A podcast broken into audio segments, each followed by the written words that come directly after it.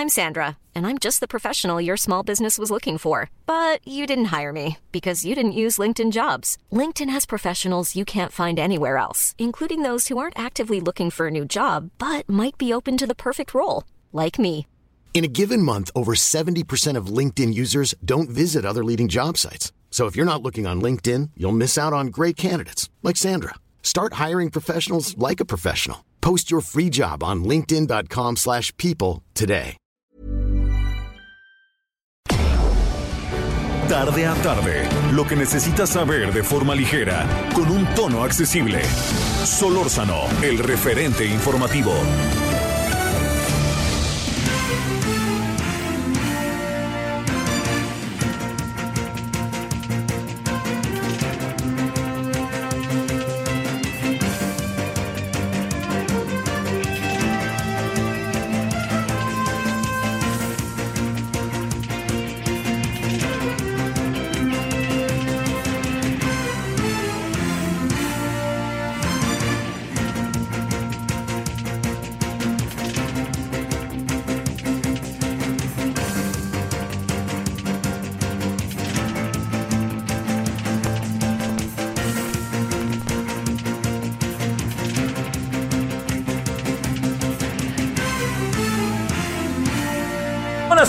Aquí andamos como todos los días. Gracias que nos acompañan en esta tarde que amenaza lluvia, pero ya ve que hemos tenido varios días amenaza de lluvia y a la mera hora no, no llueve. Pero bueno, hoy parece que sí, por ahí se acerca para que tenga precauciones si vive en la Ciudad de México. Estamos en el 98.5 de FM desde la capital de la República Mexicana y estamos en el 98.1 de FM, hoy recuerdo, allá en la ciudad de la Eterna Primavera, en Cuernavaca, Morelos. Gracias que nos acompaña, eh, deseando que haya tenido hasta ahora un muy buen día.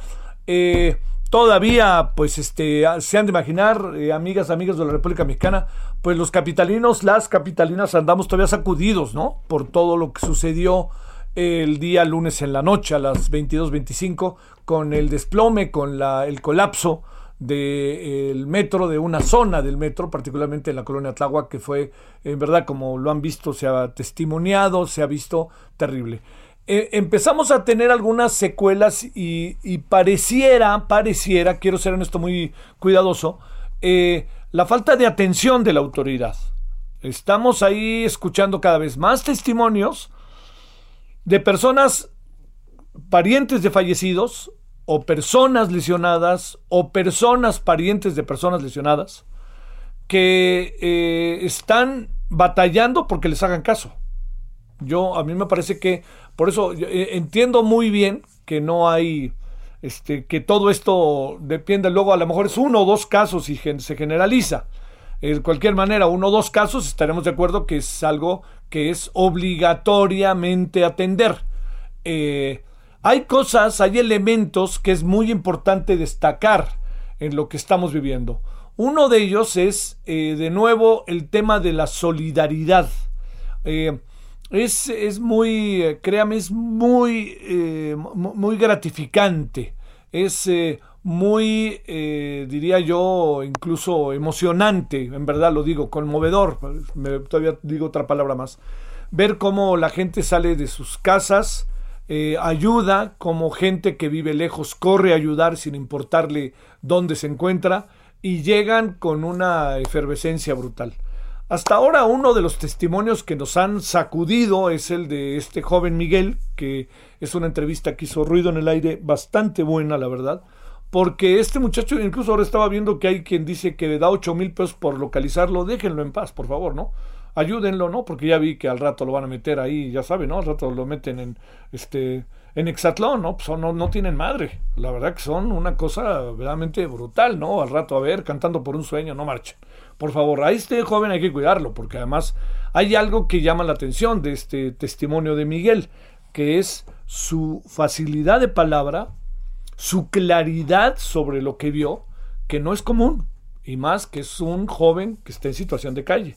Entonces, yo diría, todos aquellos que ya están auténticamente, este, ya saben, ¿no? Agarrando las manos y diciendo ahí voy tras algo, por favor déjenlo en paz. Más bien ayudémoslo para otra cosa. Si vimos el perfil del muchacho, a lo mejor este es un muchacho para ayudarle a estudiar, para ayudarle a crecer y habrá que ver quién es su familia, ¿no? Habrá que ver qué es lo que él... Él vivía abajo de los puentes, con eso le, digo todo. Si no ha visto el, el testimonio, en verdad créame que vale la pena. Está en ruido en la red Ahí lo puede conseguir usted en las redes. Y el, testimonio es, sinceramente, se lo digo, sensacional. Ayuda, conmueve. Fíjese algo que me llama mucho la atención. Al final, la, la, entrevistadora, con enorme sensibilidad, hay que reconocerlo, no sé quién es, perdón, pero le dice, este, le dijo algo así como, este, mire, ceñito, mejor ya no le sigo porque voy a volver a llorar. ¿no? Con eso le digo todo. Bueno, la parte que tiene que ver con la con la soledad por la que están pasando familiares quizás algunas personas lesionadas, familiares de los fallecidos y de los lesionados y algunas personas lesionadas, es algo que el gobierno de la ciudad tiene que poner focos rojos. Yo sé que están empezando a echar toda una campaña, son como los de antes, no se hagan, diciendo nosotros estamos haciendo esto y estamos haciendo lo otro, y en menos de seis horas limpiamos, ya están en eso, ¿no? Bueno, está bien, está bien, pues qué bueno que lo hagan, ¿no? Y también no creo que valga la pena decir nosotros sí damos la cara y otros no la dieron, porque entonces si no, si no son como los de antes, ¿qué necesidad hay de pensar en los de antes?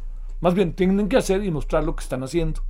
También creo que no es muy afortunado todo el proceso en el cual está pasando la directora del metro, porque dijo, este, yo nada más soy la directora del metro hace algunos meses, luego dijo que también era el gerente de operaciones, todo porque por un tema cada vez más más complicado que es el tema que tiene que ver directamente con el, la austeridad.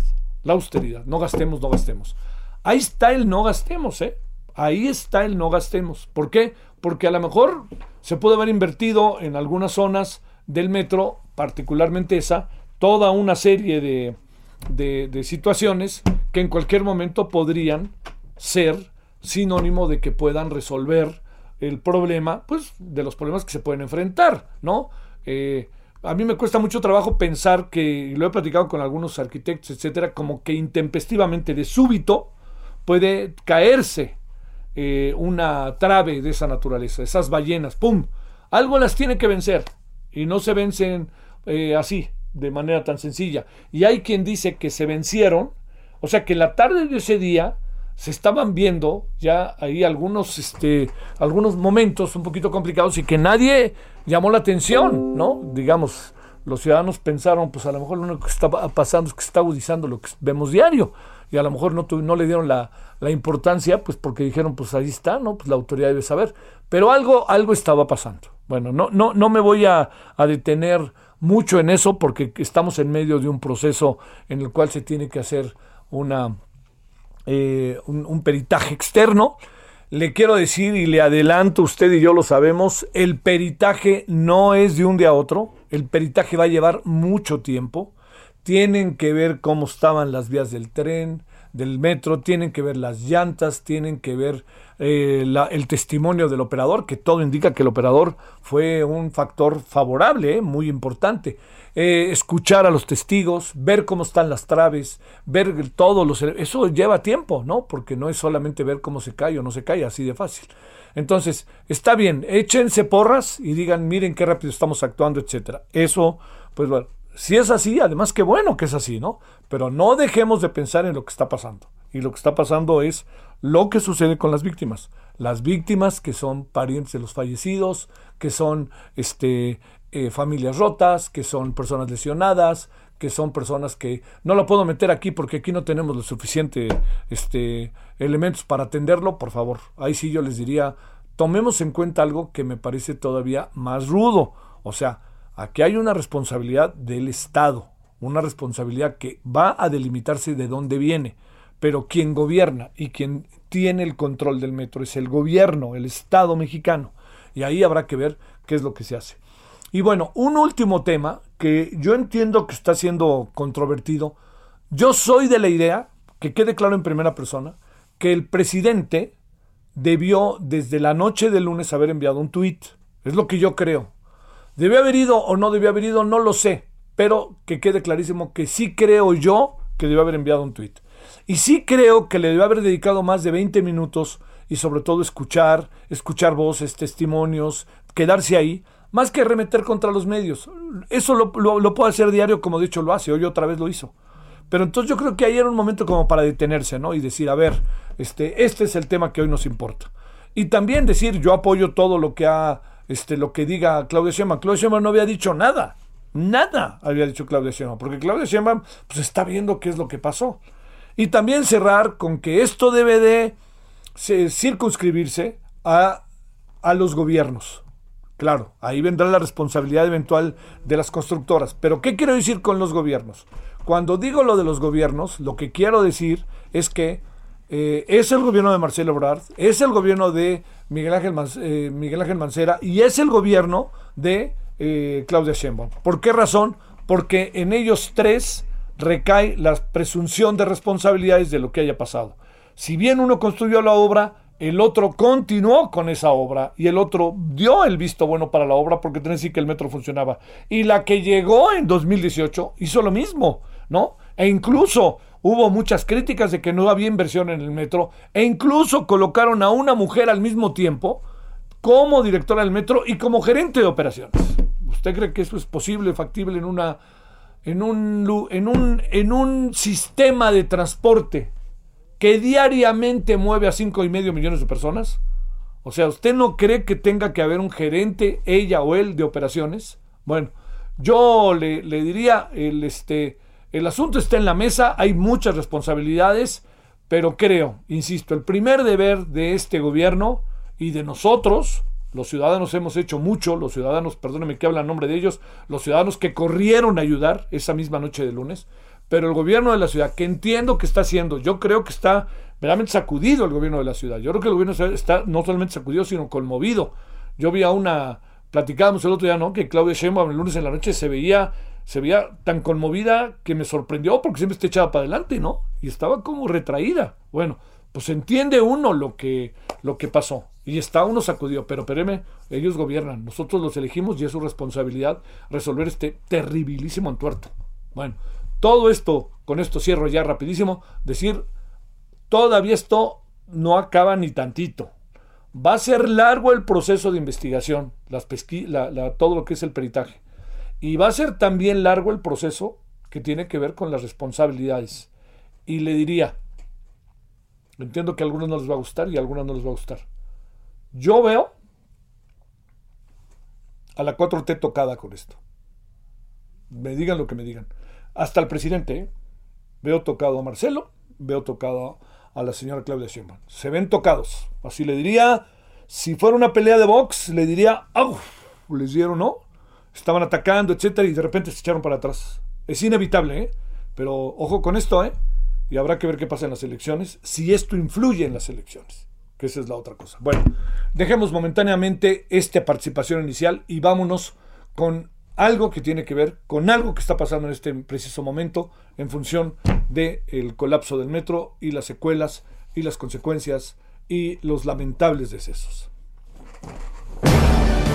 Solórzano, el referente informativo. Bueno, yo le quiero agradecer y más el momento en que tenemos la oportunidad de hablar con, con él, este, con Antonio Galicia Fuen Leal, es tío de José Luis Díaz Galicia, víctima del accidente de la línea 12 del metro. Don Antonio, gracias que toma la llamada. Primero y antes que nada, un abrazo de condolencias y le agradezco que esté con nosotros. ¿Cómo está? Buenas tardes. Buenas tardes, pues aquí dolidos con, con, el deceso de mi sobrino. Ah dolidos porque efectivamente lo, todo lo que usted me acaba de decir eh, es, es cierto, es cierto, o sea, aquí debe de haber un responsable, debe de haber un responsable y esos responsables pues que paguen, ¿no? Porque no no no no es justo que paguen eh, eh, justos por pecadores, ¿no?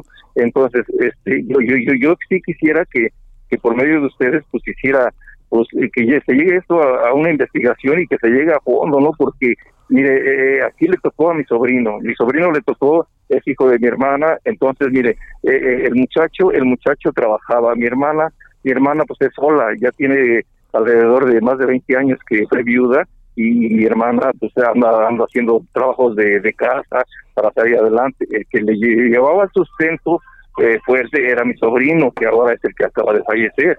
Entonces, si yo quisiera que, que, que, por medio de ustedes, pues que, que, no sé si, si, va a haber la ayuda del gobierno que dice que, que, se va a dar, ¿no? No, no, la verdad, yo, yo, yo, yo, pues desconozco, ¿no? Pero no desconozco, sino que eh, por medio de, los, de, las, de las televisoras están diciendo que, pues se van a ser responsables, ¿no? Entonces yo sí, sí quisiera que fuera real porque efectivamente eh, le quitan el sustento a, a, mi hermana, que, que, era el de mi sobrino, que era el que llevaba sustento. Desafortunadamente a mi sobrino le tocó, le tocó y también le tocó a su pareja, su pareja actual con la que estaba viviendo también le tocó, los dos fueron los que los que fallecieron en este caso, ¿no? Entonces sí, este, pues sí, sí, sí, sí es doloroso, es doloroso. Eh, eh, ahorita en este preciso momento estamos estamos llevando a cabo lo, lo que es la sepultura entonces, este, híjoles, este, la familia la verdad sí, sí está dolida, ¿no? Entonces sí, quisiéramos que, que, que, que, pues, eh, me comenta mi hermana que, que, este, que pues a ver si, a ver si, fuera posible por medio de, de ustedes, de los medios, pues que no, no sé, no, o sea, se le brindara la ayuda, ¿no? Entonces, este, y, y, lo demás, pues, yo creo que debe de haber una, una investigación, porque porque no nomás, este, ahorita fueron estas personas, al rato, ¿qué va a pasar? Eh, me comentaba unos, unos, unos sobrinos que tengo tengo aquí, me comentaba que ya llegaron unos unos peritos, no sé si sea cierto, que, que, ya, ya, ya, ya, ya fueron a ver el peritaje y que de, de, donde pasó el accidente hacia el periférico, que eh, encontraron de Zapotlán hacia el periférico, encontraron alrededor de 27 fisuras. Entonces, ahorita, ahorita pasó eso, a rato, ¿qué va a pasar? Sí. ¿Qué va a pasar, no? Entonces, eh, pues yo le agradezco que, que, me llamaron y yo le doy mi, mi punto de vista, ¿verdad? Oiga, don Antonio, a ver, hasta donde yo sé, don Antonio, debo de decirlo con claridad, eh, he escuchado también esa información, hasta donde yo sé, no es una información que podamos eh, dar, dar por buena de estos, de, de, ahí desde donde está Olivos hasta el periférico de las presuntas fallas 27. Déjeme preguntarle, en cuanto uno lo tenga, créame que seré de los primeros en darse, darlo a conocer, pero déjeme preguntarle, don Antonio, ¿A qué se dedicaba José Luis y su pareja? Y la otra, don Antonio, ¿es cierto que no tenía por qué usar ese, esa estación, el metro en esa zona, y lo acabó usando por alguna razón? No, lo que pasa que mire, este muchacho trabajaba en un este en una empresa así así como de lácteos, vamos. Este este muchacho eh, este, manejaba manejaba un, un vehículo de, de, lácteos de su trabajo. Entonces eh, eh, yo desconozco a grandes rasgos el, el porqué, el motivo que, que se agarraba el metro. Yo desconozco, pero lo que yo sé que venía de su trabajo.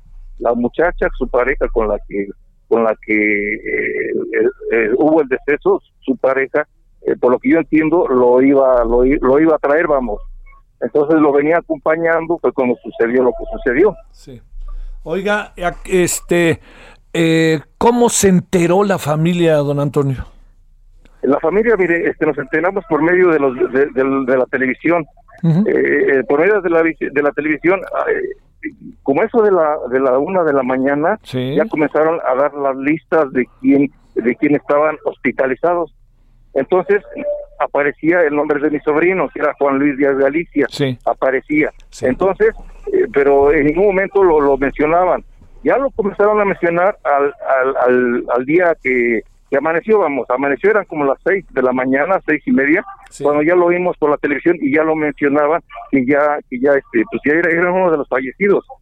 Y a mí, a mí yo, yo estaba yo descansando y uno de mis hermanos de los que estuvieron bien enterados de lo del, anduvieron acompañando a la familia, que al hospital y que, y que este, y pues anduvieron informando, mi hermano me, comunicó que ya había fallecido mi sobrino. A mí me avisaron como a las cuatro y media de la mañana. ¿Qué edad tenía su sobrino, don Antonio? Este, 38 años. ¿Tenía hijos? Sí. Oh, ¿Cuántos? Sí, sí, tiene un muchacho como alrededor de 18, 19 años. ¿Y cómo está el muchacho, oiga? No, pues el muchacho viene destrozado, el muchacho. Sí, pues Su mamá, mi hermana, no, pues no se diga. ¿no? Sí.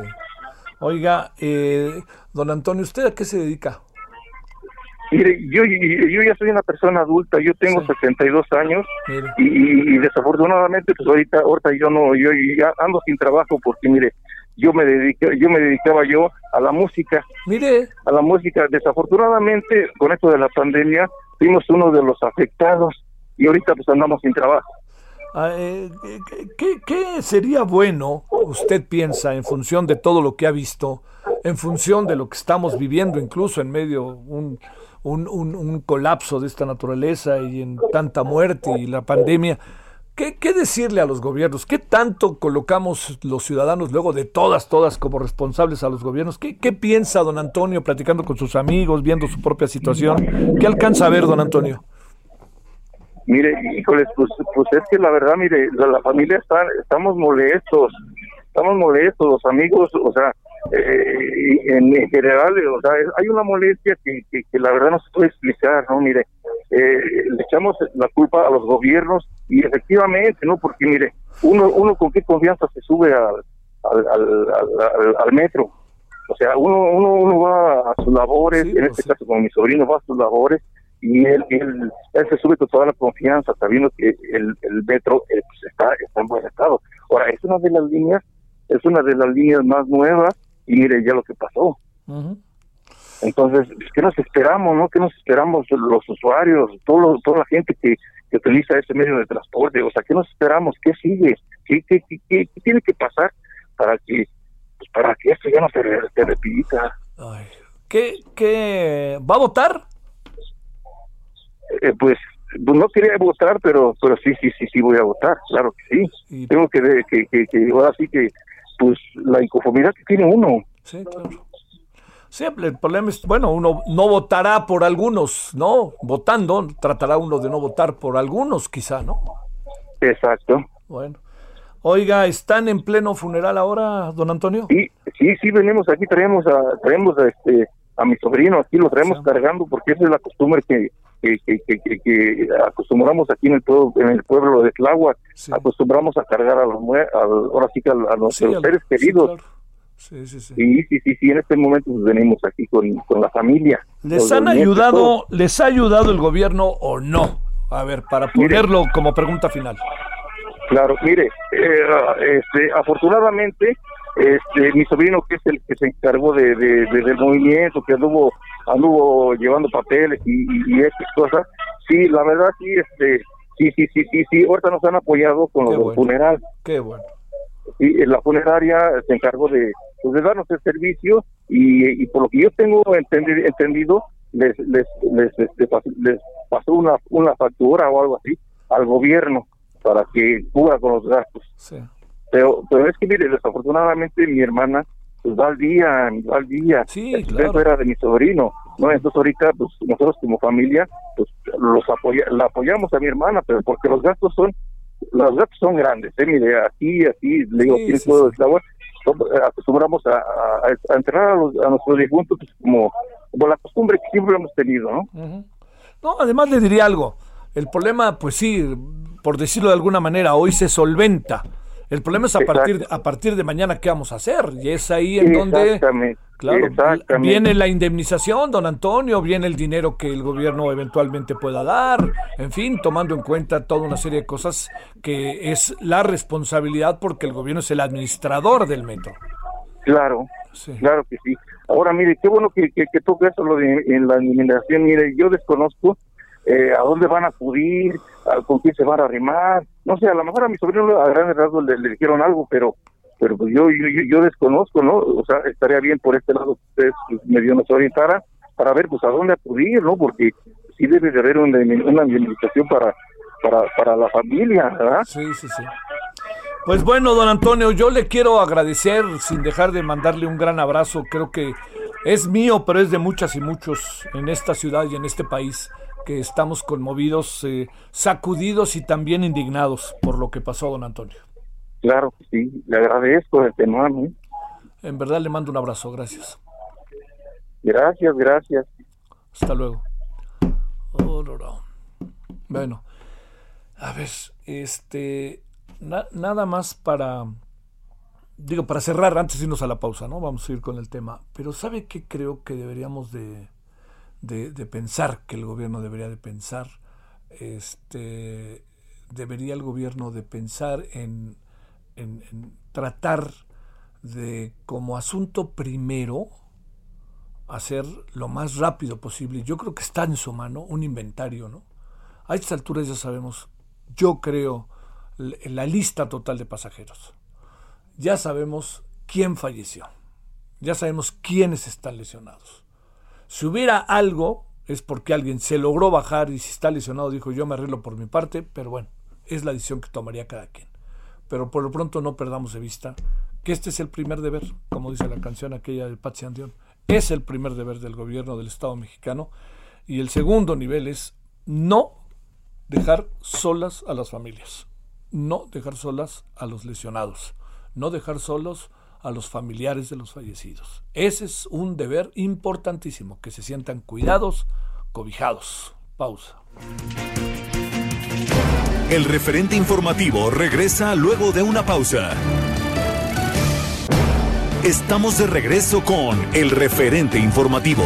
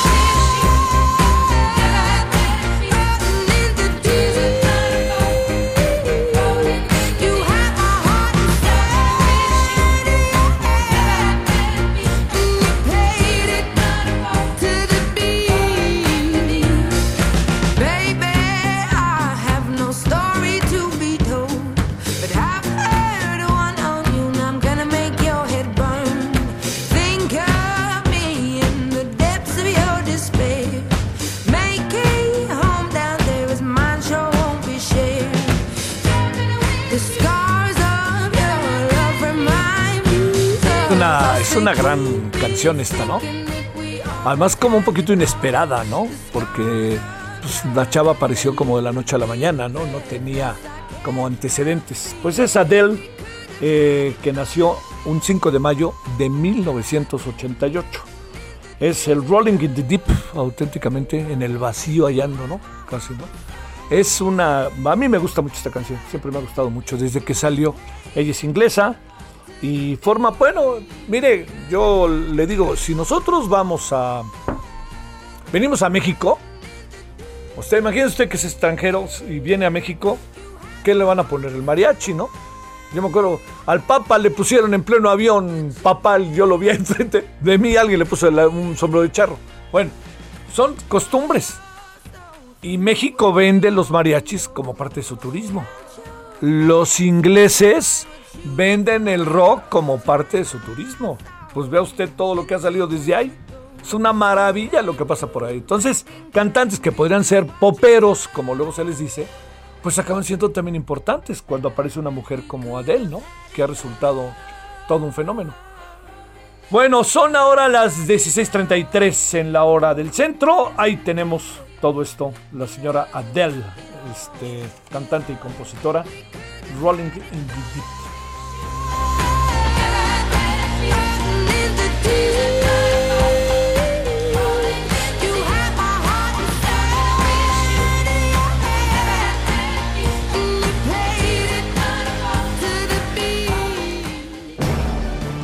Solórzano, el referente informativo. Ahí mandó Julio Montoya, que siempre nos hace el favor. Bueno, no siempre, pero regularmente. Agradezco mucho, Julio. Dice, y que nadie se espante escuchando a las víctimas sobre votar en las próximas elecciones y da una opinión.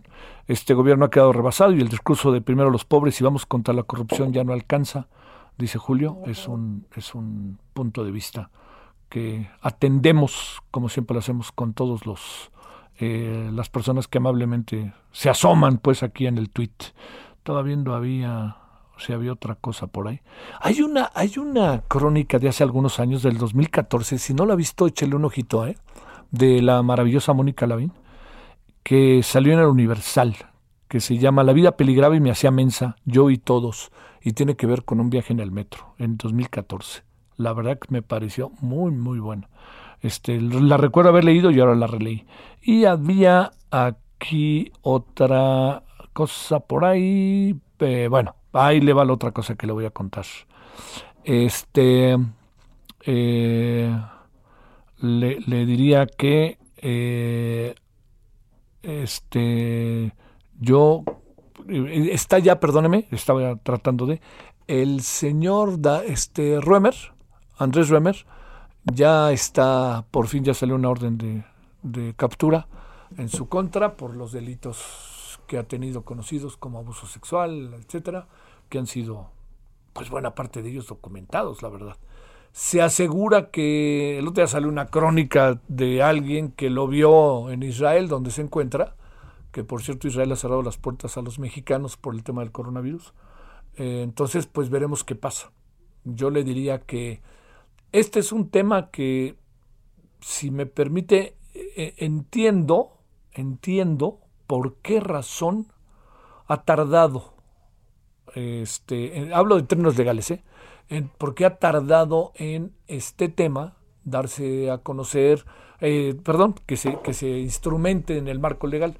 Una de las razones más importantes es que eh, se tienen que conjuntar las pruebas y los testimonios y como se sabe, este es un caso en donde dos o tres mujeres, pues inicialmente dieron un testimonio. Y esto animó, esa es la palabra, a muchas otras mujeres a echarse para, para adelante y lanzar precisamente este manifestar, presentar sus testimonios. Eso es lo que me lo que le podría yo decir como un elemento eh, quizá clave de lo que está sucediendo. Eh, yo creo que la autoridad mexicana, eso sí, sabía lo que estaba pasando, tenía en su radar esto y yo quisiera pensar que, que, van con toda la fuerza posible tras él. Es decir, para que responda a las acusaciones que se le hacen. ¿no? ¿Por qué digo presunción de inocencia? Por, por un respeto al marco legal, ¿no? Aunque muchas mujeres hayan eh, dado testimonios que, si me permite usted, me parecen, me parecen realmente terribles, así tal cual. Dignos de investigación, sin la menor duda, ¿eh? Sin la menor duda, así como se lo estoy contando. Bueno, ese es, bueno, también está el señor Cerón en Israel, ¿no? Que se asegura que anda por allá. Bueno, eh, entonces ya le contaré eh, más adelante, este, pues todo lo que vaya surgiendo, este, eh, y, veremos qué acaba pasando con este caso que por ningún motivo se nos puede ir de las manos. ¿eh? Eso sí que quede clarísimo. 16:37 en la hora del centro. Solórzano, el referente informativo.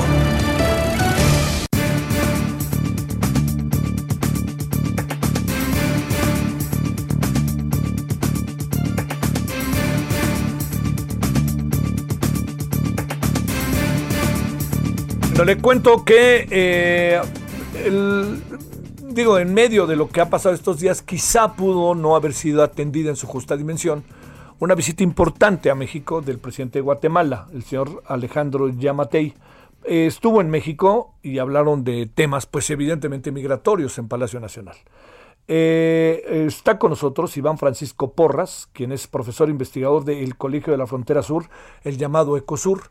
Eh, al que le agradecemos que esté con nosotros. Iván Francisco, ¿cómo has estado? Muy buenas tardes. Hola Javier, buenas tardes para ti, para el auditorio. Muy bien, por aquí estamos, muchas gracias. ¿Dónde andas allá en el sur?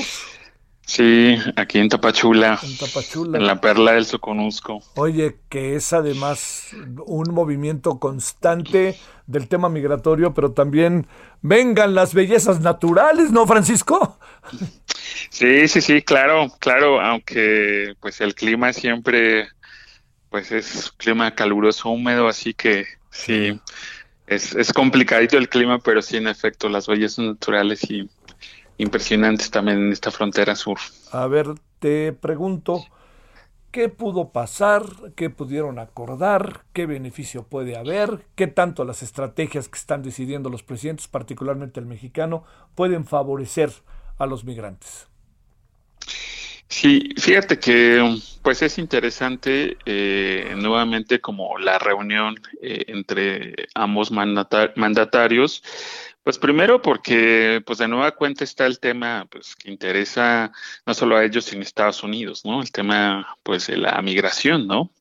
Y eh, pues yo siento que también el, presidente Obrador pues digamos también ha, ha hecho como o ha intentado como muchos acercamientos a los presidentes de Centroamérica, ¿no? Eh, eh, pues para tratar el tema, ¿no? Sobre todo después de, las llamadas caravanas, incluso antes este, de eso, pues digamos una clara intención, ¿no? Como de impulsar justamente este plan de desarrollo que, que estaba como muy eh, pues sonado y, que era como uno de los proyectos importantes, digamos, de, de, esta mm, del presidente, ¿no? Este, de México. Eh, pues yo creo que sin duda alguna el tema fue migración, eh, la, violencia también, ¿no? Derivada en, la frontera, ¿no? Este, producto también del narcotráfico y sin duda alguna pues los programas que, que, siguen siendo como modelos a, a reproducir, ¿no? O, que han habido como intención, digamos, de, echar a andar allá en Centroamérica, que son el programa Jóvenes Construyendo el Futuro y Sembrando Vida, ¿no? ¿Qué tanto puede eh, Sembrando Vida? Me da la impresión de que medio bateó el gobierno de Estados Unidos el tema, ¿no? Esa es la impresión con la que me quedo. ¿Estoy en lo correcto o no?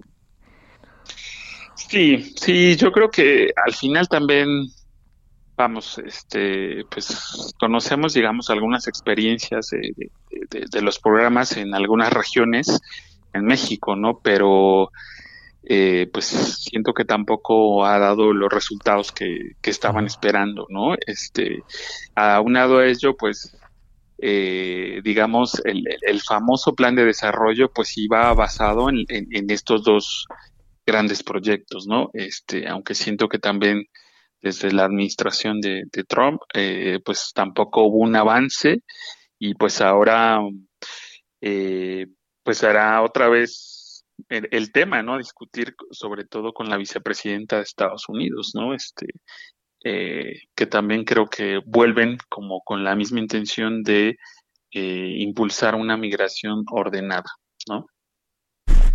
Oye, eh, ¿cambia en algo la dinámica cotidiana? ¿Cambia en algo que a partir de este encuentro pudiéramos tener salida algunas cosas? ¿Qué encuentras?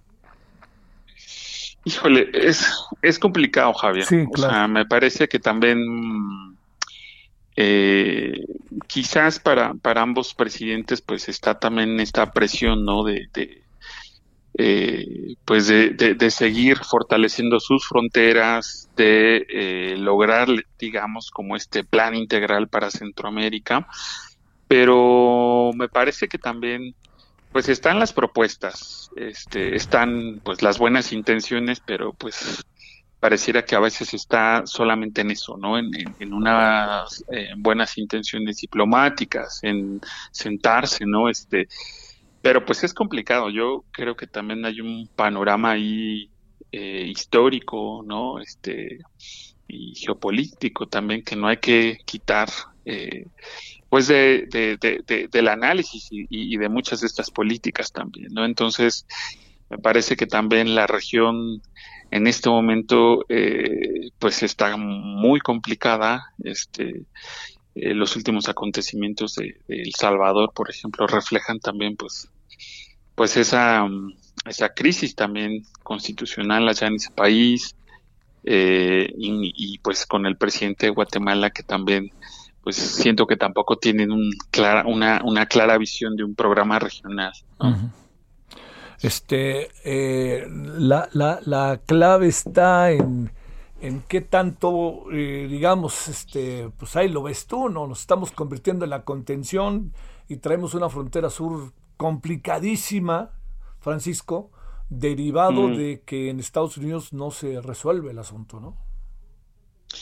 Sí, yo eh, creo que también es, es, e- e- es un tema que, pues que, que, que depende mucho, ¿no? De, de esta administración en Estados Unidos, ¿no? Este, dependiendo, digamos, los arreglos que siento que, que llega a tener la vicepresidenta Kamala Harris con, con, con el presidente de México y con, en este caso, con, eh, con el presidente de Guatemala, ¿no? Este, eh, pues ha- ha- habría que ver qué, hay más allá de esa frontera, ¿no? Este, y de contención, ¿no? Eh, siento que mm, quizás se está avanzando más como hacia generar, ¿no? Como un proyecto, eh, sí, regional, pero eh, siguen teniendo sus limitaciones, ¿no? Este, y, la, principal, pues, es de qué es lo que le interesa también eh, pues al gobierno de Estados Unidos de esta frontera sur, ¿no? Y pareciera que sobre ello solo está el caso de la migración eh, como primer tema, pero también no están viendo pues justo muchas de estas condiciones del panorama político también incluso en, en- en- en Centroamérica, o sí, ¿no? O sí lo están viendo, Claro, pero de otra manera, ¿no? Sí, claro. Oye, este, ¿cómo está la frontera sur ahora, en, en este momento? ¿Cómo se encuentra, Francisco? Pues digamos que esta frontera sigue en lo- lo- los, los flujos de, de la población, digamos, eh, la, la movilidad humana, pues sigue estando muy, muy este, presente, ¿no? Eh, lo que pues yo observo eh, también es que cada vez tenemos pues la llegada de más y más pues personas haitianos, ¿no? Este, haitianas, y pues también, pues a pesar de, de- de- de las circunstancias actuales, pues los movimientos siguen, eh, siguen teniendo presencia aquí en esta puerta del sur, ¿no? En, Sí. en- en esta gran puerta del sur. Y pues creo que también está eh, sobre ello, pues también un poco la, las últimas lo- o los últimos acontecimientos, ¿no? Este, tanto en El Salvador como pues la, la situación todavía que se, eh, en Honduras, pues está pues está haciendo que cada vez vengan también más y más personas a esta frontera Sí, que esa es este, la otra. Además está el, los términos, ¿no? Este, Francisco, de la esperanza, ¿no? Dicen, a lo mejor ahora vienen condiciones nuevas y vámonos para adelante, ¿no? Exacto, exacto. Ese es un tema, este, pues que también se, se mantiene muy vigente, digamos, como en esta parte de, eh, de la esperanza y también lo que pueden conseguir eh, en, en términos de, de- del refugio, ¿no? O de seguir a, a Estados Unidos, ¿no? Yo creo que muchas personas mantienen eh, eh, la esperanza de que Biden lo pueda flexibilizar, digamos, su política migratoria, la política de asilo, pero pues es complejo, ¿no? Este, aunque sí también lo que lo que creo que también nosotros hemos visto, pues es también cada cada vez más, este, pues incluso ya eh, la, la situación de México ya como como país de destino, pues es es Sí, más sí, sí. este más más pertinente y al menos eso vemos también desde desde esta frontera, ¿no? Este, lugares donde pues quizás la gente no pensaba quedarse, pues ahora está siendo una opción también. Entonces, ese es otro tema también muy particular sobre los los, los asentamientos eh, o los, los espacios, digamos, eh, que están recorriendo ya o, o donde se están quedando eh, las, pues en este caso los, los solicitantes de refugio o las personas que ya eh, no quieren continuar su viaje a Estados Unidos. Que esa es este, la otra. Cada vez estamos más en esos terrenos, este, Francisco, de ser país de destino. Sí, yo, yo, yo creo, Javier, que desde hace pues ya algunos años, pero eh, sobre todo lo que pues al menos hemos visto acá en, en, en, en Tapachula, digamos, pues sí, eh, hay, hay como intención, digamos, de, de, de algunos, sobre todo pues centroamericanos, centroamericanas, haitianos, haitianas, que, que hemos visto que cada vez están en esa, en esa posibilidad ya de, de, de quedarse, ¿no? Y no olvidemos que pues la mayoría de ellos pues las aspiraciones siguen pues en las ciudades del norte del país, pues porque tienen como más eh, en términos de empleo, de, algunas cuestiones que, que, ellos ven como ciudades más atractivas en comparación con las del sur de México, pero pues también aquí vemos también ya uh, que se, se están quedando, ¿no? Este, entonces, pues sí, es una opción ya desde hace algunos años también eh, México. Sí, que eso se, se ha convertido en, en, este, ante la imposibilidad, se ha convertido en la posibilidad, ¿no? Este, para decirlo claro. Claro, claro. Sí, sí, sí. ¿Crece en estos días que tú has estado viendo que se ha seguido el asunto, que estamos con un impasse largo, largo allá en Estados Unidos? Eh, siguen llegando, ¿verdad? Ahí voy para allá, no vaya a ser que en una de esas logre pasar, ¿no? Sí, sí, sí, sobre todo creo que justamente eh, pues con, esto que pues de la, la, idea de, de, que Biden este cumpla digamos como con algunas promesas de la de su campaña eh, pues sigue motivando también no este a ese flujo no también de, de personas pero eh, pues lo que vemos también y, y, eso es como eh, pues digamos, el, el, tema que, que, algunos colegas del, del, Colegio de la Frontera Norte están eh, pues trabajando pues más es el tema pues de los niños y adolescentes no acompañados que al menos también aquí en el sur hemos visto pues que muchas y muchos de ellos están eh, pues continuando el camino no este en, otras condiciones con otras vulnerabilidades por supuesto también eh, pero que sí, eh, en, digamos, en, en, ese imaginario también de, estas nuevas generaciones de niños, niñas y adolescentes, pues está eh, esta idea de, llegar al sueño americano también, ¿no? Este, Oye, y con otra variable que nos decían colegas tuyos, ¿no? Y que tú en alguna ocasión también mencionabas, la migración mexicana va creciendo otra vez, ¿no? Sí, por supuesto. Eh, eso también hemos visto, ¿no? Este, pues al menos desde acá, también desde eh, el sur, pues está otra vez, ¿no? Este, eh, pues el movimiento, pues cada vez más fuerte también, ¿no? Aunque siento que es también parte de ese imaginario también que se ha construido en términos de las esperanzas o si al fin eh, pueden como cruzar, digamos, aunque sea de, um, con otras eh, circunstancias o de manera legal o, o, no tan arriesgada hacia Estados Unidos, ¿no? Este, creo que muchos mexicanos también aquí en esta frontera sur pues están saliendo también con la esperanza de llegar ahí al sueño americano también.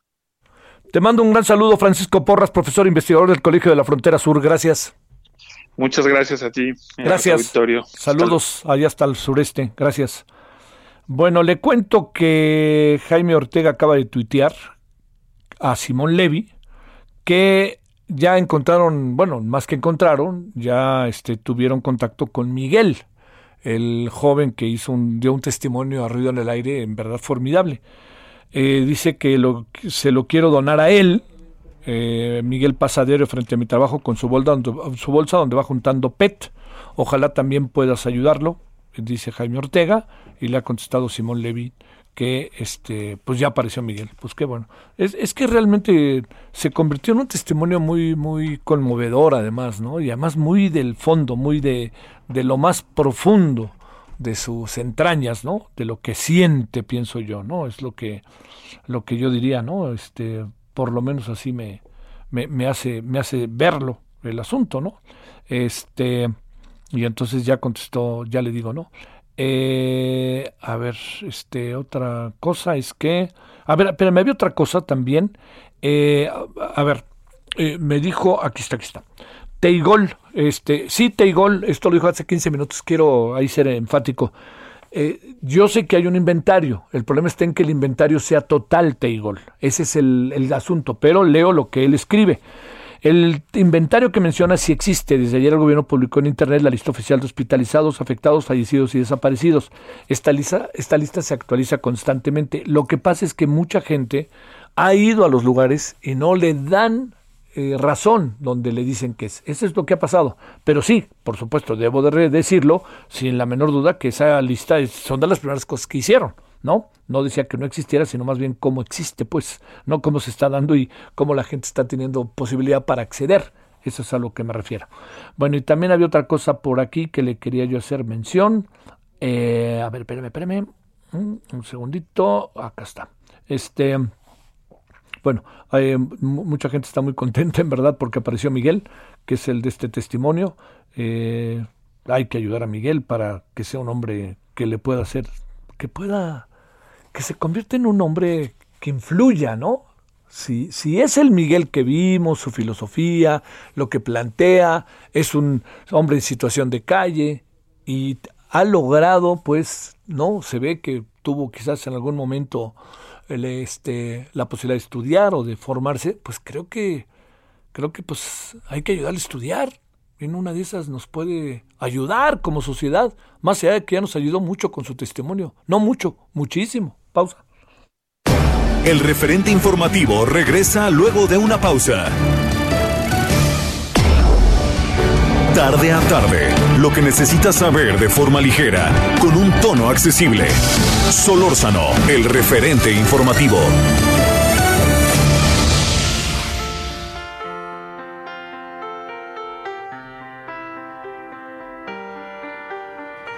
I let it fall,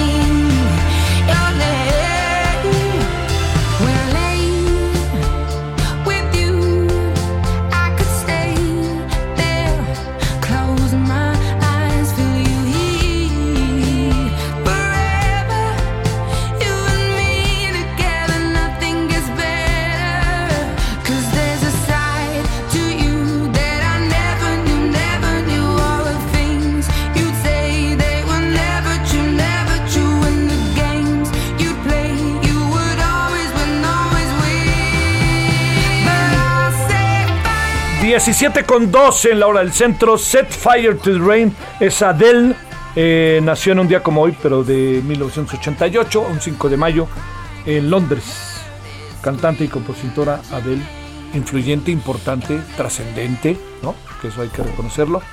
Inglesa, popera y lo que usted quiera, pero una mujer que, que sí rompió un poco esquemas, diría yo. 17-2 entonces, escuchémoslo un ratito.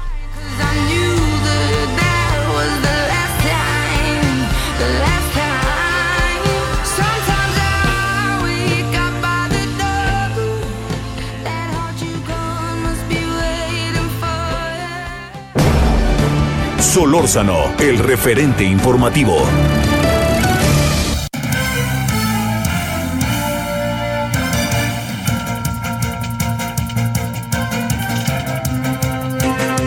Bueno, vámonos, eh, Diana Martínez, ¿dónde andas, Diana? Buenas tardes. Javier, ¿cómo te va? Buena tarde. Pues te comento que un juez federal ordenó el arraigo durante 40 días de Héctor Palma Salazar, el Güero Palma, cofundador del cártel de Sinaloa. La Fiscalía General de la República solicitó al impartidor de justicia la orden de arraigo por una investigación en contra de Palma Salazar por los delitos eh, de delincuencia organizada y delitos contra la salud. El mandamiento judicial fue concedido por el impartidor de justicia la mañana de este miércoles y el Güero Palma salió aproximadamente a las 13.39 horas de la subprocuraduría especializada en investigación de delincuencia organizada, la CEIDO. Fue trasladado al Centro de Investigaciones Federales ubicado en la colonia Doctores. Ahí permanecerá bajo arraigo. La Fiscalía General de la República informó que al salir de la cárcel de máxima seguridad del Altiplano a Palma Salazar le fue cumplimentado un acuerdo de detención por caso urgente. Entonces, por lo pronto esperaremos a que transcurran esos 40 días de arraigo, Javier. Oye, eh, se le veía medio enojado, ¿no? Al Güero Palma cuando le dijeron, oiga, no está libre, va, se va usted arraigado al aceido. Estaba como, se, se vio, eh, por lo menos en lo que yo podido ver, este, así de fácil que este, eh, lo que yo pude ver, pues, ¿no? De, de, de lo que vi en la tele.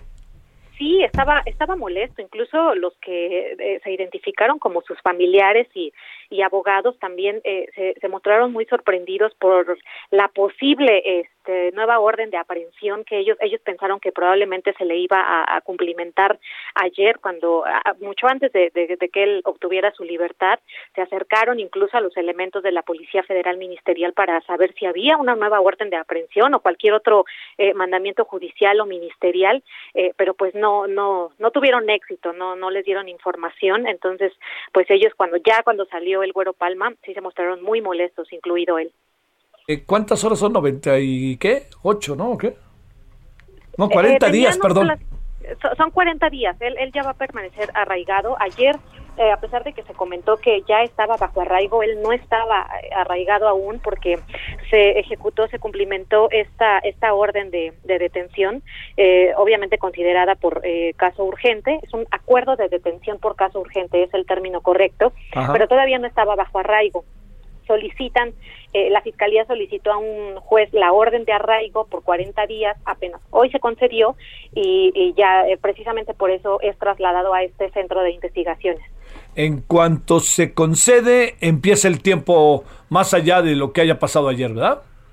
Sí, exactamente. Eh, sí, a partir de hoy él ya, ya son esas, eh, esos 40 días que recordemos, es un poco eh, como el caso del Mochomo, que también eh, lo, lo, sujetaron a arraigo, incluso posteriormente la Fiscalía solicitó una prórroga, también estaría en condiciones de solicitarle en el caso del de, de Güero Palma.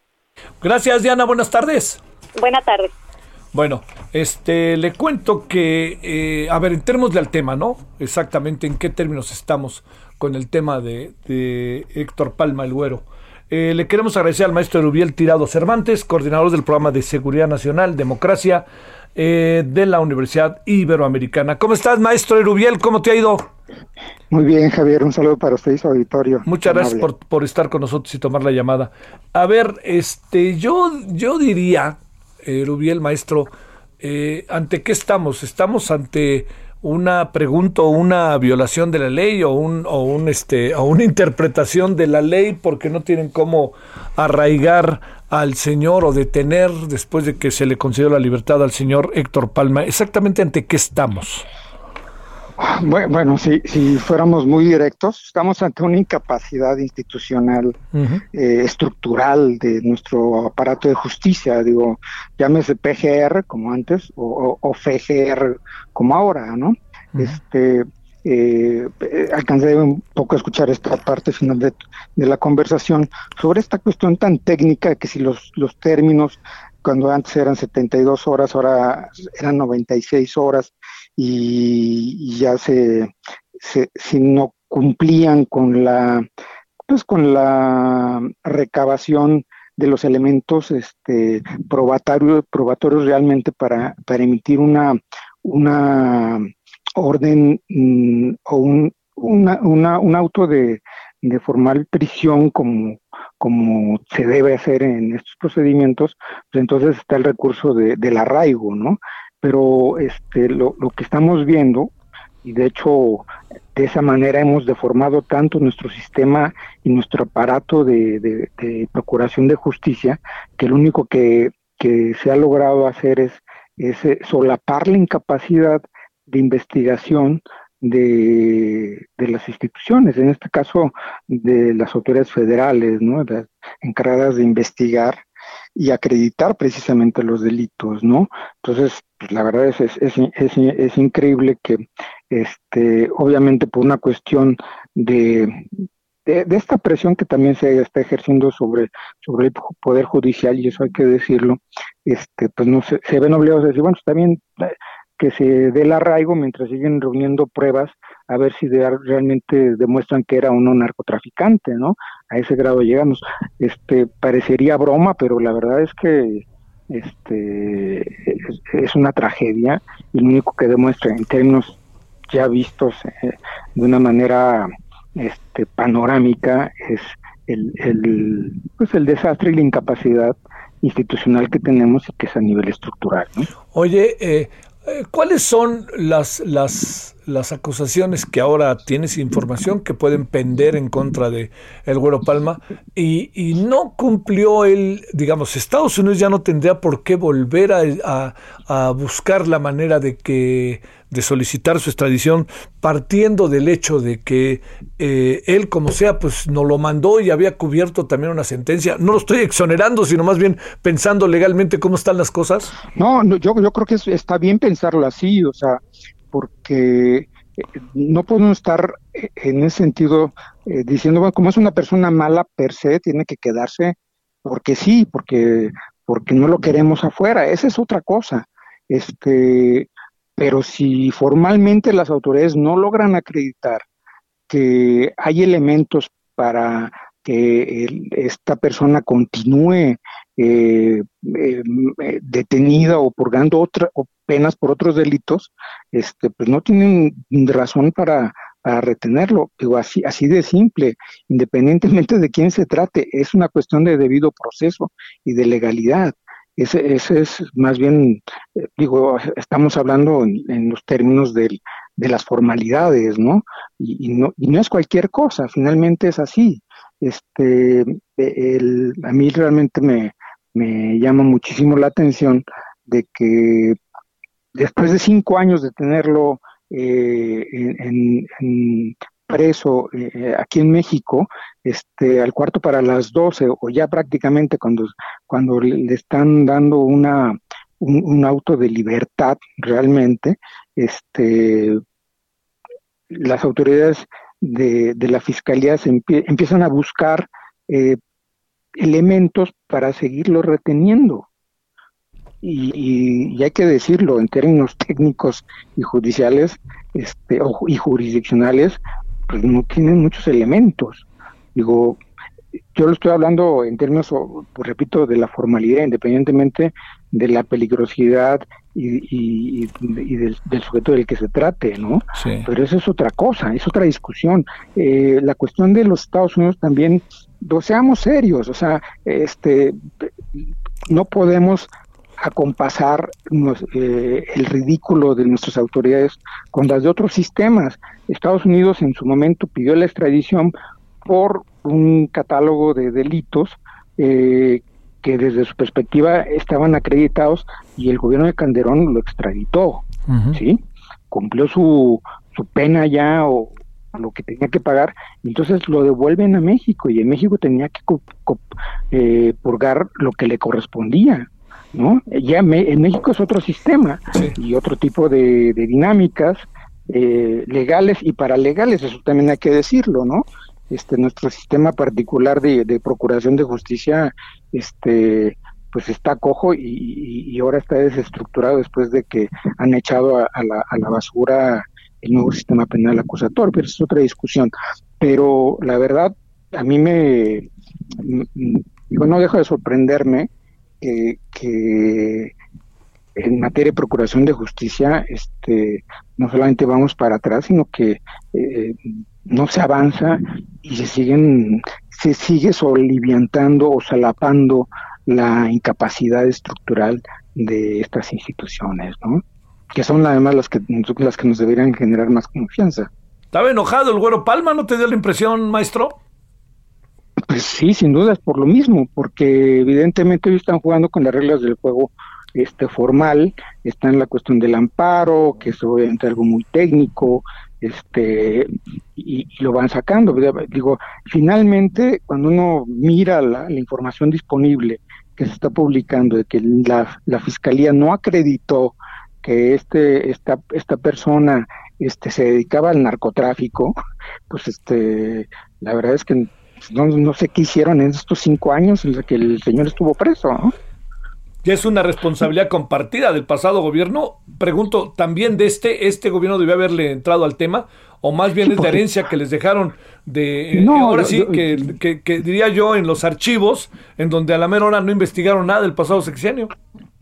Yo creo que eh, ahí debemos tener pues mucho cuidado en, la precisión y, en materia de, de, de, estas, de estos procedimientos este, no se pueden no se puede medir en términos seccionales. Sí. O sea, es una cuestión eh, de, institucionalidad y transeccional.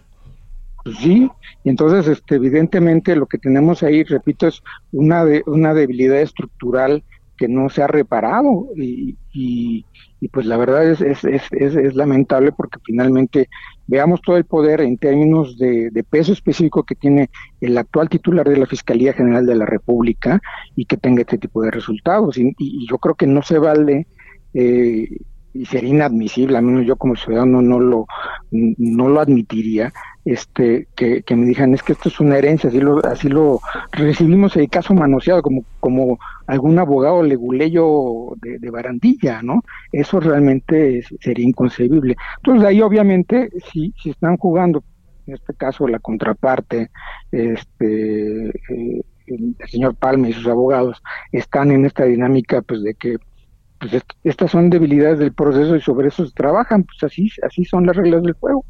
y, y, no es una cuestión de que de que hay corrupción necesariamente, en, digo, si, si la hay, pues habría que probarla, pero hasta ahora no se, no se ha señalado que las decisiones de los jueces en este caso estén este, eh, manchadas de esta sombra, ¿no?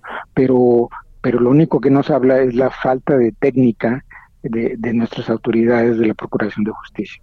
Oye, por último, este, ¿ves eh, la posibilidad que después de estos 40 días el señor Güero Palma ande caminando por las calles de Reforma o que se vaya allá a Caborca con su cuate Rafael Caro Quintero?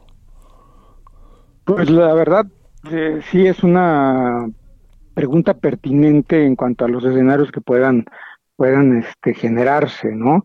Si en estos 40 días este, la, la fiscalía no, no logra realmente articular un caso sustantivo para retenerlo más, pues lo tendrán que soltar, digo, eso es, un hecho.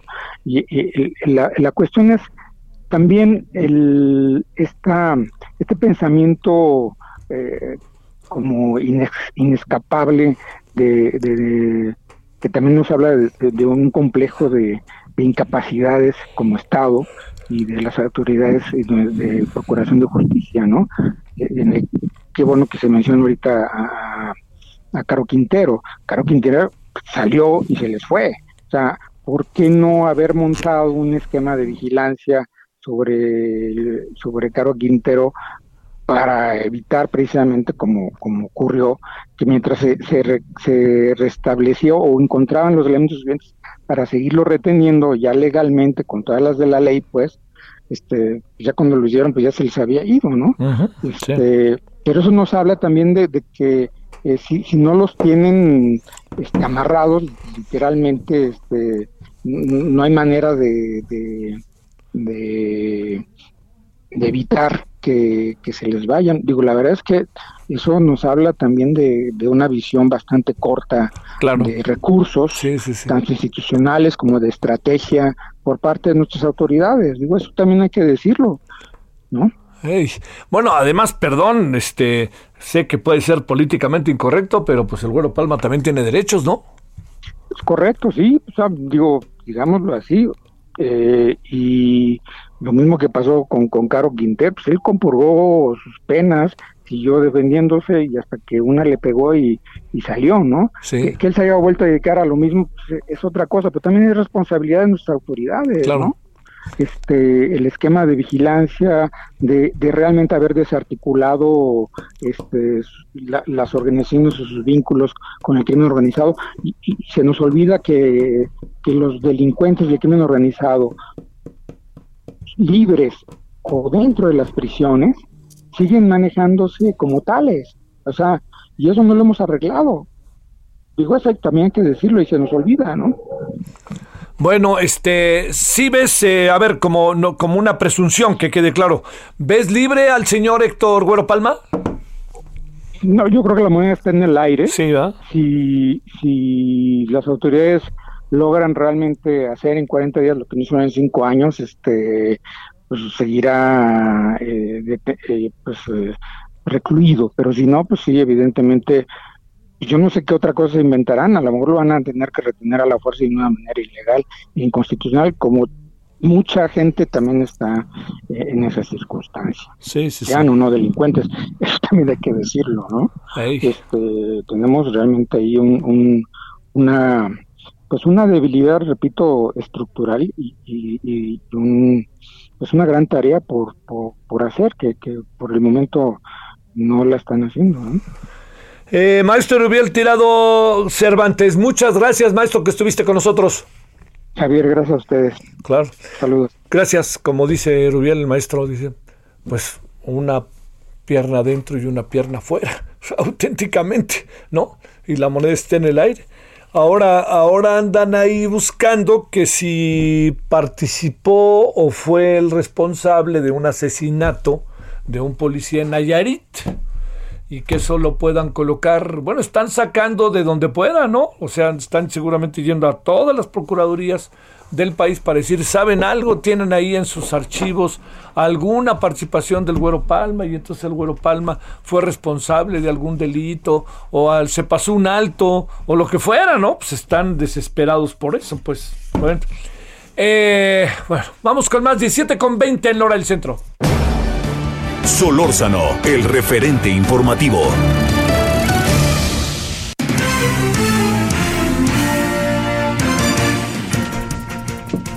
Bueno, vámonos con Carlos Navarro. Carlos Navarro, te agradezco que estés con nosotros como siempre. ¿Cómo te ha ido?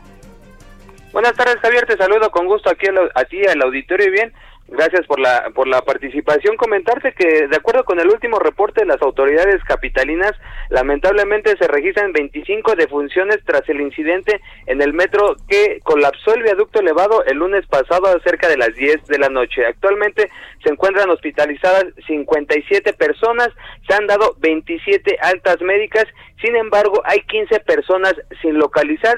los familiares señalan que probablemente las personas estuvieron en esa zona. Sin embargo, las autoridades no han tenido contacto con estas personas. La Fiscalía General de Justicia de la Ciudad de Mico sigue con la búsqueda de estas personas que siguen sin ser localizadas. Y también comentarte, Javier, que en la videoconferencia de prensa de hoy, la jefa de gobierno, Claudia Sheinbaum, señaló que el costo político que representan los últimos incidentes del metro no están siendo calculados por ella. En videoconferencia de prensa señaló que sería muy mezquino estar pensando en un asunto político en este momento. Les corresponde atender a la ciudadanía y en este momento atender con prioridad a las personas que lamentablemente tienen un, un familiar que perdió la vida o que se encuentran hospitalizados. Recordemos, Javier, que en esta administración el, el, metro ha tenido graves, graves problemas. Comentarte, por ejemplo, el choque de trenes en la línea 1 de Tacubaya el año pasado, en enero de este año el incendio en el PCC 1 y además eh, que ocurrió en la subestación Buen Tono y este lamentable incidente donde el viaducto elevado de la línea 12 colapsó y como te comentaba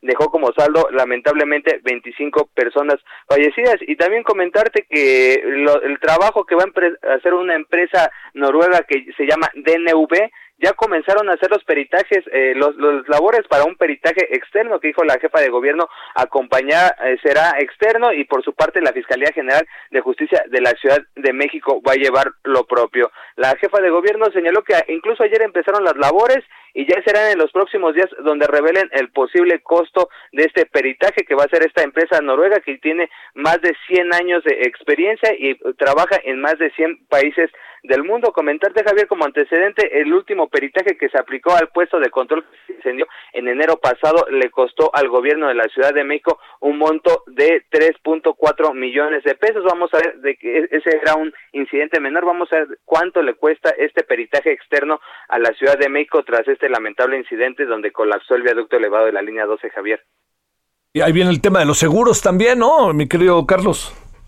Es correcto, el metro tiene diversos seguros, vamos a ver de qué forma estarían aplicando esta situación porque normalmente ya los activan después de un posible peritaje para determinar las causas y ahí sí ver de qué forma se, se ajusta el tema. Todos, todos los, los, los inmuebles y infraestructura pública tienen un seguro, vamos a ver de qué forma aplican y cuánto podrían eh, resolver en esta causa, Javier. Oye, es, es difícil y tiene toda la razón la jefa de gobierno hablar del costo político, pero ay, no, no, no te parece como que casi es imposible no hacerlo en función de, veto a saber qué estén pensando los ciudadanos por quién van a votar, se ven tocados, ¿no? si se trata de pensar en el proyecto de la 4T y del futuro, tanto Marcelo como Claudia Sheinbaum, en fin, ¿no?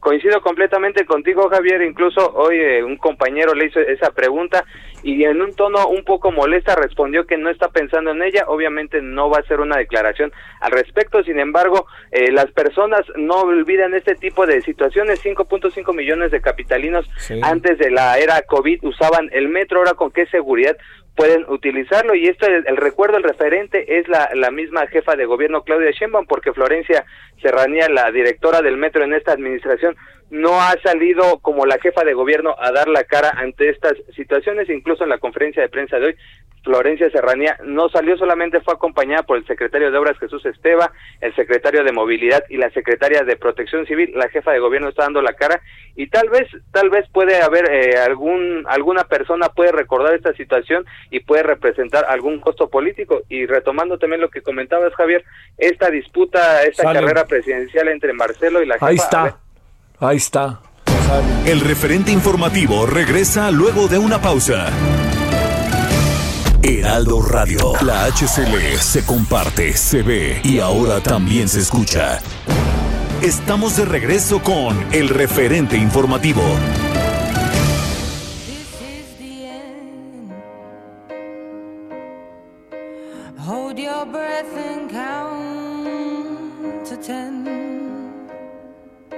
Feel the earth move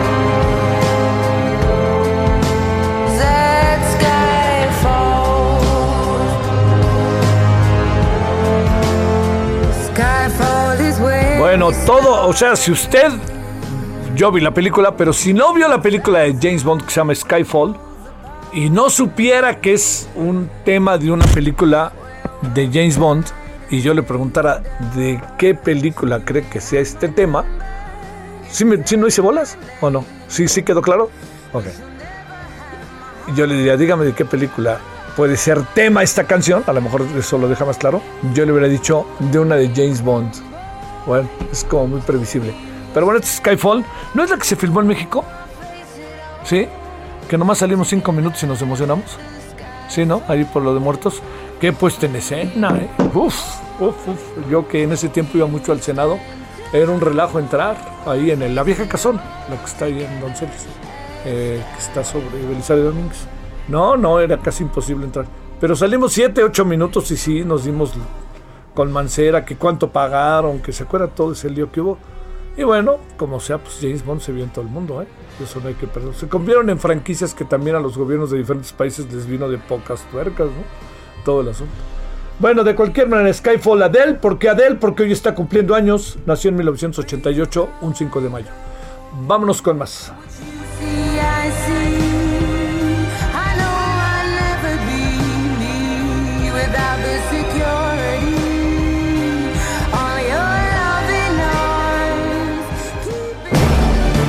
Solórzano, el referente informativo. Cierto, ya me dijeron que no eres Skyfall, eres Spectre. La otra. Tienes razón, gracias a ellos. Aquí cuando bajes les das un zape a estos, por favor. Yo porque voy con la finta. Cuando uno está al aire así, le dicen, oye fulano, y ahí va a repetir uno lo que le dicen afuera y los de afuera no tienen la más pálida idea de lo que están diciendo. Ya ni la muelan. Bueno. Bueno, vámonos con más. 17.33. Oiga, asunto al que yo le coloco, si usted me lo permite, focos rojos, ¿eh? Tal cual. Y ahí le va porque. ¿Sabía usted que México no le puede exportar camarón a los Estados Unidos? Bueno, vamos a conocer la historia. Imagínense que andan pensando allá en Sonora, Sinaloa, bueno, en Guaymas, este, en Guatabampo, querido Topolobampo, toda esa zona. Imagínense qué es lo que anda pasando. Y además el camarón mexicano es bastante bueno, ¿eh? O sea, ahora sí que no lo digo yo, ni los lo dice más bien el mercado. Bueno, le queremos agradecer a Rafael López Inclán, socio director de ABC Consulting, que esté con usted y con nosotros. Rafael, gracias. ¿Cómo has estado? Javier, un gusto. Muchas gracias por el espacio. ¿Qué hacemos con lo del camarón? A ver, cuéntanos la historia, querido Rafael. Fíjate, Javier, que es una historia que sí tiene un contexto muy claro. En 2018, las autoridades federales de Conapesca suspendieron a los, eh, digamos, inspectores federales que estaban encargados de hacer capacitaciones y verificaciones en la industria para que las flotas de pesca de camarón de ultramar estuvieran implementando correctamente el programa de prevención de captura de tortuga marina. Este programa que utilice unas redes especiales para que las tortugas marinas puedan escapar por debajo o en los extremos de las redes, es muy importante porque se viene implementando con Estados Unidos desde 1989 y por 10 años, de 2011 a 2021, se había mantenido la certificación de esta industria. Y justamente el 30 de abril, en el equivalente del diario oficial, pero de Estados Unidos, se publica que México no estaba cumpliendo exitosamente la NOM del tema de eh, exclusión de pesca de tortuga marina al momento de hacer pesca de ultramar de camarón. Y es bastante preocupante, Javier, el tema. A ver, ¿y, qué va a pasar? Este, ¿Qué vamos a hacer con nuestros vecinos? Sobre todo, fundamentalmente, ¿exportamos a Estados Unidos? Sí, mira, Estados Unidos se lleva cerca del eh, más del 70% de, discúlpame, más del 40% de las exportaciones de camarón de México.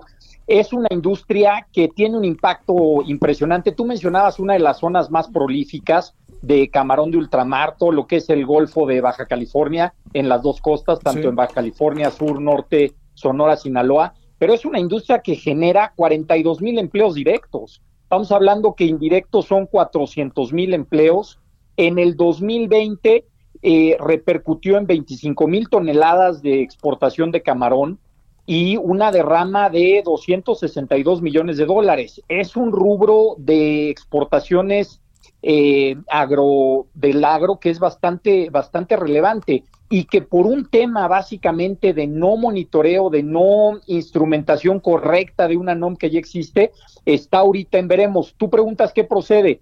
México tiene hasta agosto, concretamente la CONAPESCA, para informar a la agencia equivalente en Estados Unidos que se están llevando a cabo planes de mejora y de acción y la nueva temporada de exportación de camarón de ultramar entraría en inicio en septiembre.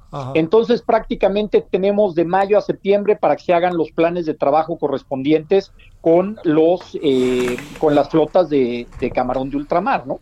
Oye, a ver, te leo esto. México informa con la pesca que el camarón de Rivera podrá seguir exportándose a Estados Unidos. Correcto. Se divide en dos rubros, eh, Javier, el, el- el camarón y su exportación. Ajá. Lo que es camarón de ultramar, el que se pesca en, en- en barcos eh, camaroneros, eso es un porcentaje de alrededor del 29% del total de las exportaciones de nuestro país.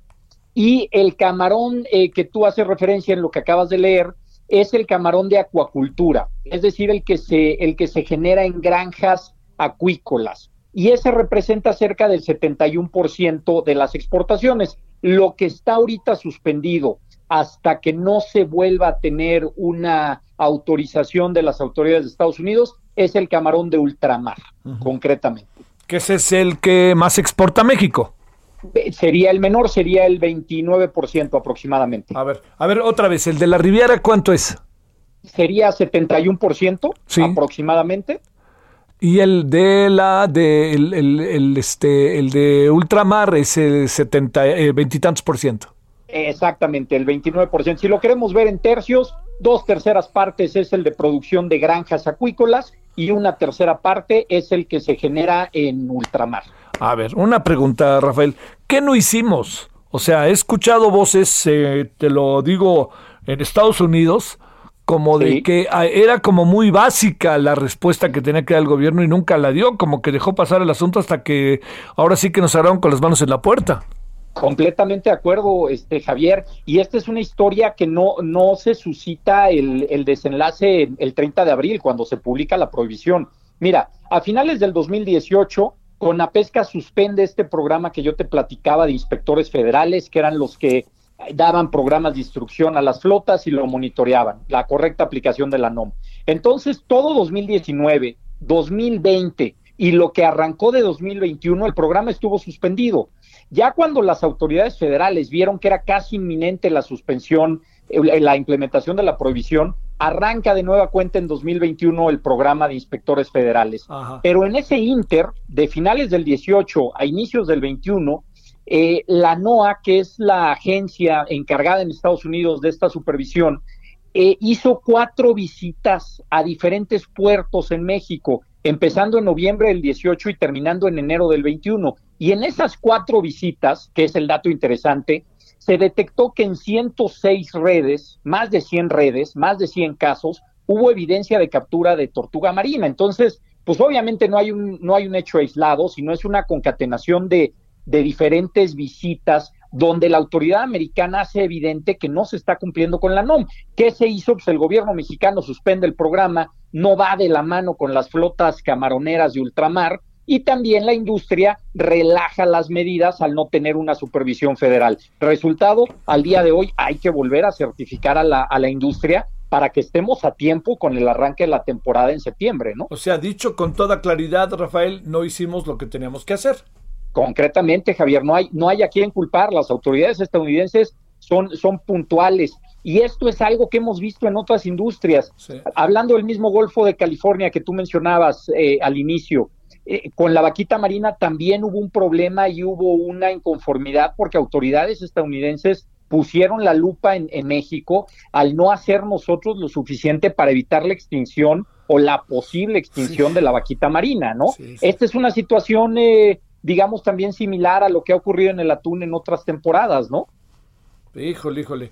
Eh, ¿Estamos a tiempo no estamos a tiempo? O, o el gobierno mexicano dice, miren, el de la Ribera sí se puede y ya no anden dando lata? Yo creo que por la, mira, eh, citando por ejemplo a, a gente del sector, eh, pre- presidentes de asociaciones de camaroneros, ellos ven que sí hay una oportunidad para que entre mayo y septiembre podamos hacer el trabajo que se requiere. Eh, obvio, es importante poner sobre, el, sobre la mesa que de mayo a septiembre no hay exportación porque el camarón está en veda, en ultramar. Entonces, es coincidente que es un buen periodo para hacer el trabajo con las agencias certificadoras y estar listos para que en, en septiembre, cuando comienza la, la temporada de pesca de camarón, podamos ya tener la certificación. De otra manera, nos vamos a quedar únicamente con el camarón de acuacultura que tú refieres, pero vamos a perder un tercio de la exportación de, de camarón, ¿no? A Estados ver. Unidos. A ver, retomemos algunas variables que ya mencionaste para agregar otras. Primero, Con gusto. ¿qué tan importante es el camarón en la industria mexicana? Segundo, ¿qué tan importante es en la dieta mexicana? ¿Y qué tan importante es para la economía la exportación de camarón? Mira, ah, retomando las cifras que, que comentas, 42 mil empleos directos dependen de camarón. ¡Wow! ¡Wow! 400 mil empleos indirectos dependen del camarón. Estamos hablando de, de, una fuente de empleo muy importante. Vamos a ponerle números. Tristemente, y también en, poniéndolo en contexto con el COVID, la exportación de camarón ha venido a la baja. Te doy dos datos. En 2019 se exportaron 30 mil toneladas. El año pasado, en 2020, solamente se exportaron 25 mil toneladas. Es una disminución interesante. ¿Qué pasa con el camarón, eh? ¿Y qué pasa con el camarón? ¿Se consume acá adentro o ni eso? Claro, se consume en México, pero obviamente los, los acuacultores tienen, una, tienen un incentivo y también los eh, camaroneros de ultramar de, de, venderlo en exportación, porque hay una, hay una mucho mejor apreciación en precio por lo que se paga fuera de México que en México. Es importante en la dieta, como tú refieres, eh, claramente en México, pero el camarón es un alimento muy enfocado en las costas y muy enfocado a ciertas temporadas de consumo, ¿no? Como la cuaresma, eh, verano, ¿no? En, a diferencia en Estados Unidos, está muy arraigado en la dieta de los estados sureños de, Estados Unidos. Entonces, tiene una percepción muy diferente lo que implica el camarón en la dieta mexicana que estadounidense, ¿no? Bueno, este, eh, ¿se ve la luz al final del túnel con el camarón de ultramar o no? Eh, mira, yo creo que no es una labor compleja. Si 10 años la industria tuvo la certificación, se conoce perfectamente a nivel federal y a nivel industria lo que se tiene que hacer. Pero si el gobierno federal no da los recursos para que haya un monitoreo adecuado de las flotas y la industria privada no pone también de su parte, vamos a llegar a septiembre sin haber hecho un cambio. Creo que es posible, a diferencia de otros sectores que hemos analizado, este tiene un reto mucho menor a cumplir, ¿no? Y la tecnología y las redes y el manejo de la NOM se tiene. Entonces, no debería ser sorprendente que, en septiembre estemos hablando positivamente de recuperar la certificación, ¿no? Bueno, híjole, eso, eso sería. Pues es que es muy difícil hacer nuestros deberes en esta materia, Rafael. No, no lo es, Javier. Lo que pasa es que esto lo vemos en todo el agro y en muchas industrias. Se han cortado presupuestos, se han descuidado seguimientos de programas federales, no nada más en el camarón, lo vemos en otras industrias de alimentos. Y el problema es que cuando tu principal cliente te dice que no estás haciendo el trabajo y tú dejas todo al 5 para la hora, pues te suspenden el 30 de abril y tienes solamente al, a inicios de septiembre para certificarte. Es cuesta arriba, pero es posible, sin lugar a dudas. Bueno, oye, este, eh, ¿qué otro lío traemos por ahí que se nos va a aparecer, supones? Mira, en el, el tema del atún siempre es uno recurrente, ¿no? Porque es algo similar al camarón hay que tener mucho cuidado. Ahí estamos hablando no de tortuga marina, sino de delfines, ¿no? Eh, es algo que ha sido recurrente en los últimos años y hay que recordar algo. ¿Por qué es recurrente? Porque Estados Unidos siempre tiene una actitud proteccionista con, con alimentos. Estados Unidos, si bien no se da abasto, lo vemos en el aguacate, lo vemos en el tomate, lo vemos en, en cítricos, también tiene que proteger las temporadas de cosecha o de producción donde su industria de alimentos es fuerte. Entonces, recurrentemente en estos productos que ya tenemos muy identificados como país y que el gobierno debería tener hecha la tarea, se debe de tener las certificaciones correspondientes para que no nos suceda esto, ¿no? Tanto en productos del mar, en agropecuarios, en agrícolas, hay suficiente información y conocimiento para que esto no pase, Javier. Y yo supongo que los pescadores mexicanos son, en la mayoría de los casos, profesionales, ¿no, Rafael? 42 mil empleos directos, nos quisiera, quisiéramos entender que tienen el la experiencia suficiente. ¿Cuál es el problema? Que a nivel, a nivel prácticas de industria y a nivel de, empresarios eh, particulares que tienen un bote y ellos mismos lo administran, si no tienen una inspección federal constante o no tienen esa presión de parte de un certificador, relajan las medidas y pues no hay quien esté controlando ese buen desempeño, ¿no? Y después de que en dos años la autoridad del, del principal cliente que tienes te hace 106 evidencias de que no estás cumpliendo, pues no hay mucho que argumentar a tu favor, ¿no? No, no, que estás usando mala pesca, que te estás llevando otro tipo de especies, veto a saber, ¿no? Y, y esto le da, por supuesto, una entrada fabulosa a ciertos congresistas de algunos estados que pudieran ser afectados por el camarón mexicano. Estoy pensando a lo mejor en Luisiana, eh, estados que están en, en, fuertes zonas de producción de camarón y que tienen un interés por no, no permitir la entrada de camarón mexicano, ¿no? Es abrir la caja de Pandora innecesariamente, ¿no? Como con el atún. Es idéntico. Y lo mismo sucede en productos agrícolas, ¿no? Si no somos de la, si no tenemos un control estricto en prácticas de, de pesca, en uso de pesticidas en el campo, en buenas prácticas de manejo eh, pecuario, en la producción de animales. Esto va a continuar pasando y aquí sí hay una obligación del gobierno federal de cuidar esta mina de oro. Estamos hablando a grosso modo que exportaciones agropecuarias en el 2020 fueron cerca de 29 mil millones de dólares. Es un rubro que creció a pesar de la pandemia eh, y tenemos un, un este, superávit comercial con Estados Unidos. No hay por qué descuidar el camarón ni ninguno de los productos que has mencionado, ¿no? Bueno, pues Rafael, a ver si es el llamado de atención, por lo menos hay una parte del camarón que sí se puede exportar, pero el otro que es también, digo, los dos valen, pero este es el que cuenta también mucho para el mercado, para los restaurantes, para el consumo, ¿no? Por supuesto, es una cuestión de empleos, es una cuestión de imagen y es una cuestión que no tenemos que descuidar a nivel industria, ¿no? Y país. Y aquellos felices porque les das elementos para que en algunos estados digan, este, pues no les queda otra que consumir el camarón que nosotros, este, que nosotros llevamos a cabo, que nosotros tenemos. Por supuesto. Que, sí, claro, ¿no? Y nuestros competidores que son Panamá, Colombia, este, y Centroamérica están felices porque vamos a tener hasta ese momento una provisión si es que no hacemos el cambio pertinente a septiembre, ¿no? Bueno, bueno, te mando un saludo, Rafael. Javier, un gusto, gracias. Gracias, muy buenas tardes. Gracias. 17 con 49 en la hora del centro. Solórzano, el referente informativo.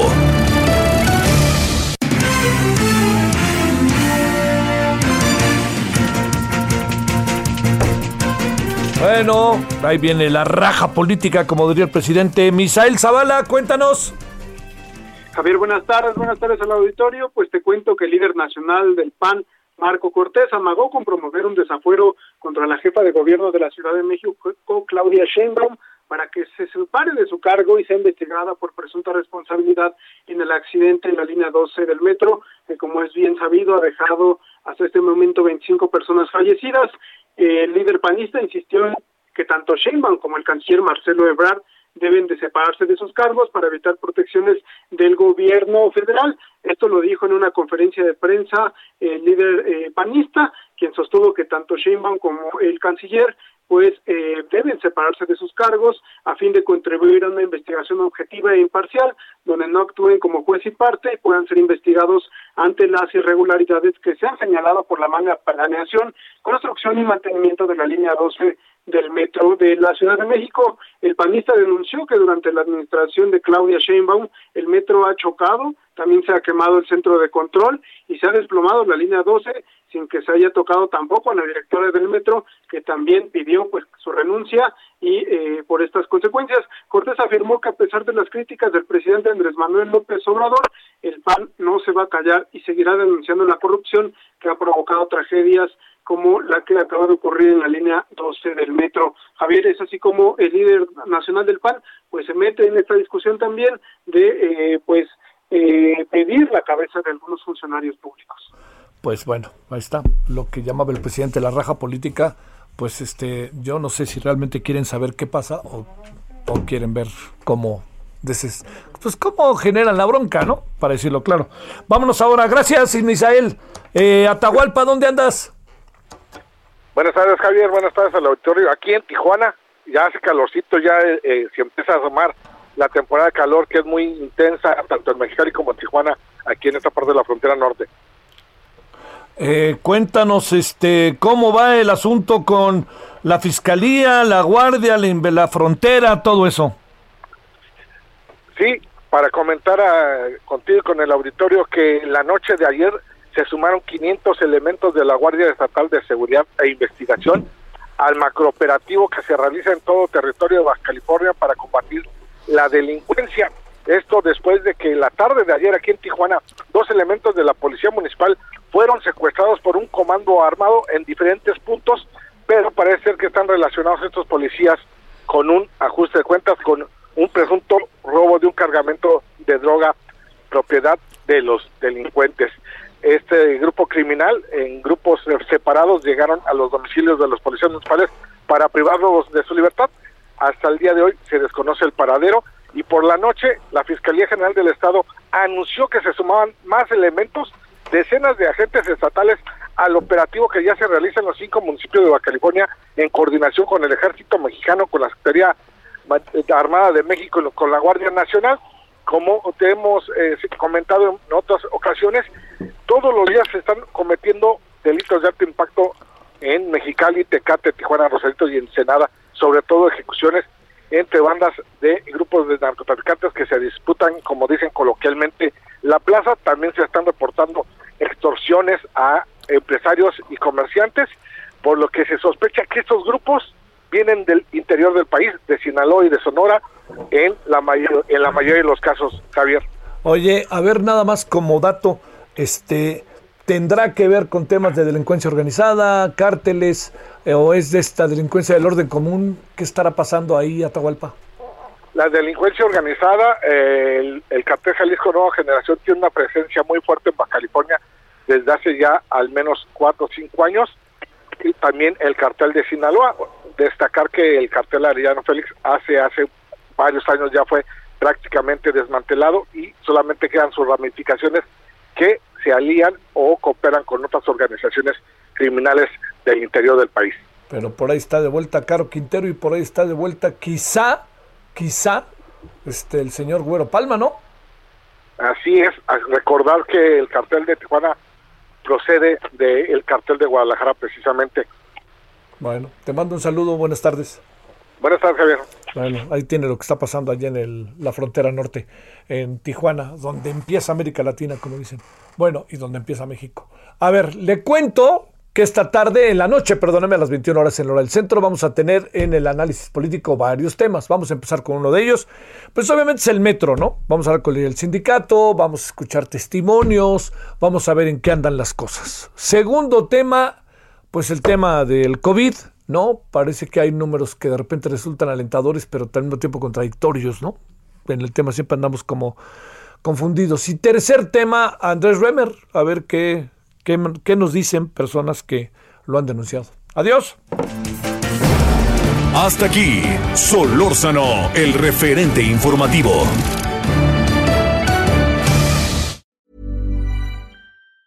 Planning for your next trip? Elevate your travel style with Quince. Quince has all the jet setting essentials you'll want for your next getaway, like European linen, premium luggage options, buttery soft Italian leather bags, and so much more. And it's all priced at 50 to 80% less than similar brands. Plus, Quince only works with factories that use safe and ethical manufacturing practices. Pack your bags with high-quality essentials you'll be wearing for vacations to come with Quince. Go to quince.com slash trip for free shipping and 365-day returns.